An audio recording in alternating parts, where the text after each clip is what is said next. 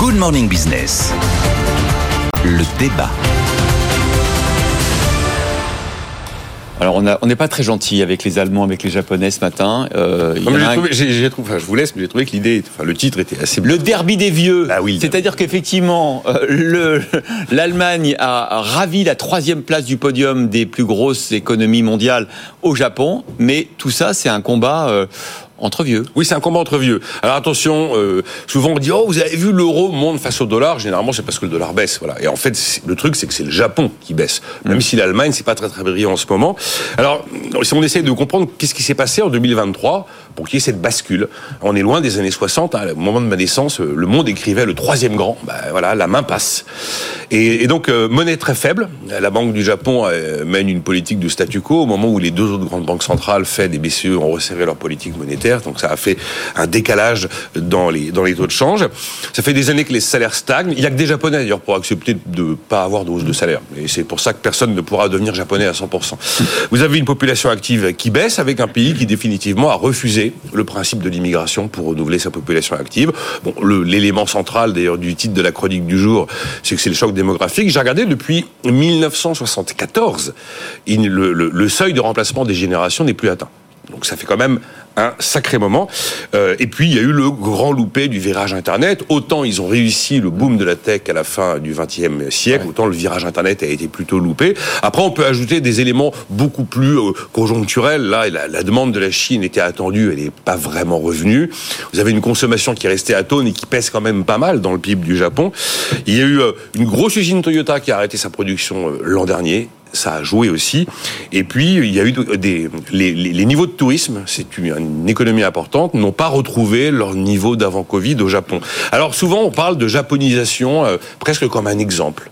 Et on a eu ce débat avec Jean-Marc. Moi, la japonisation. Jean-Marc, il aime beaucoup les vieux. Non, non, mais moi, la japonisation, ça m'a jamais fait rêver. C'est quoi la japonisation? La japonisation, c'est une croissance faible, une inflation fantôme, voire même quelquefois la déflation, des taux bas des taux bas et une banque centrale qui fait pratiquement du quantitative easing de manière perpétuelle. Et des rentiers. Une, population qui vieillit. Euh, et, et, puis des plans de relance. Ah oui, des plans de relance.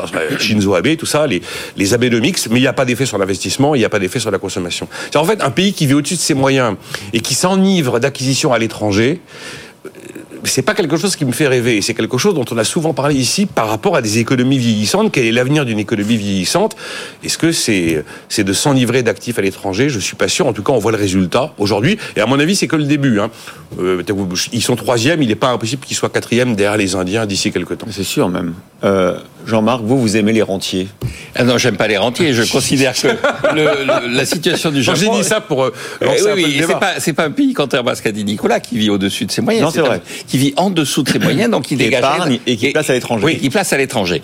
Et donc, effectivement, alors, juste sur le plan démographique, hein, quand on parle l'Allemagne et le Japon, depuis euh, les dernières projections de, de l'ONU, donc en Allemagne, il y avait 83 millions d'habitants en 2018, et il y aura 83 millions d'habitants en 2028. Donc la population allemande est un peu montée, puis elle a commencé à baisser. La mm. population japonaise, il y avait 126 millions 500 000 euh, habitants au Japon en 2018, il y en aura 121 millions en 2028. Donc la population... Je crois qu'on est à 124 là. On est à 124 en ce moment. La population continue à baisser régulièrement, et il y a même des petits modèles qui calculent à quand, à quelle époque, à quel moment l'empereur du Japon sera tout seul. Mm. Parce qu'il y aura toujours un empereur au Japon, il y aura de moins en moins de Japonais, mais il y aura toujours un empereur, et il y a un jour où il n'y aura plus que l'empereur du Japon. Et donc, euh, euh, par rapport à ça, effectivement, il y a, y a, y a la, la stratégie euh, de, des dirigeants japonais a été assez habile et de la population japonaise a été assez habile, c'est-à-dire à la dégager de l'épargne.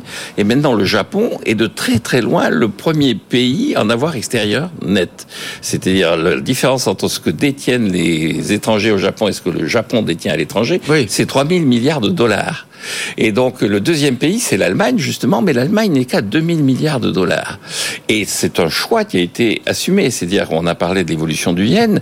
Quand on regarde la stratégie au départ d'acquisition à l'étranger, les Japonais s'accrochent à un taux de change, un dollar égale 75 yens.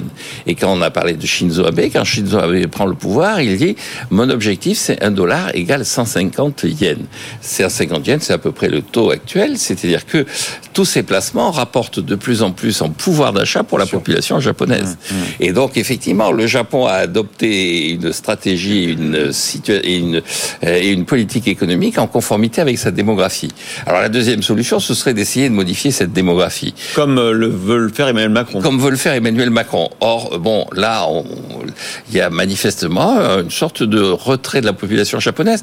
Il y a, euh, dans, dans le, le, le, derby des vieux, euh, selon une expression qui est une expression qui peut paraître assez brutale, mais que j'emploie assez souvent, l'Allemagne, c'est une maison de retraite, le Japon, c'est en train de devenir une unité de soins palliatifs. C'est-à-dire, ce sont des gens qui n'ont plus une véritable envie de, d'être. Donc, en dépit des, des, des, des, chiffres macro que vous aimez bien, vous vous posez quand même une question sur euh, la survie du Japon. Oui, je me pose une question. Ah, parce il que a je changé, pense... il commence à changer. Non, non, je pense que le problème du Japon n'est pas un problème économique. Je pense que le Japon a réagi de façon intelligente à sa situation. Ouais. Le problème du Japon est une interrogation sur pourquoi est-ce que les Japonais euh, n'ont plus envie. N'ont plus envie. Qu'est-ce qui fait que ce pays, qui est un pays brillant sur le plan intellectuel, qui est un pays brillant sur le plan culturel, je, le cinéma, la littérature, qui est un pays qui a été effectivement à l'avant-garde sur Ouais. le plan économique, est un pays qui est essoufflé, est un pays qui n'a plus envie.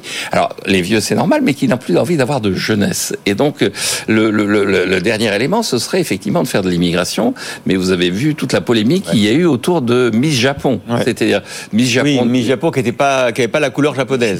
qui n'était pas une manifestement, comme on dirait dans certains milieux, une japonaise de souche. Ouais. Et, euh, il y a, et donc il y a une sorte de réticence de la population japonaise à euh, Ça effectivement se tourner vers ça donne un peu l'immigration. raison à Nicolas. Non mais ça de- doit, enfin, Ah ouais, franchement, qu'à la fin, franchement, ça doit nous réveiller ce genre Bah de phénomène. hein. Euh, en, en 1964, le Japon fait une démonstration de force avec les JO. Je propose qu'on essaye de, de faire pareil en 2024, par exemple. oui, enfin bon, disons- Ça- ça- ce qui doit nous réveiller, c'est ou bien on fait de l'immigration, ou bien on fait des enfants, ou bien on fait Non, de l'épargne. Mais nous, on est dans une situation où on fait des lois contre l'immigration, on a un problème de fécondité et on refuse de faire de l'épargne. Donc nous, on est plus, euh, à mon avis, dans une situation plus délicate que le Japon. Bon, là, il a un peu raison aussi, quand même, Jean-Marc. Bon, sur son constat final, faut reconnaître.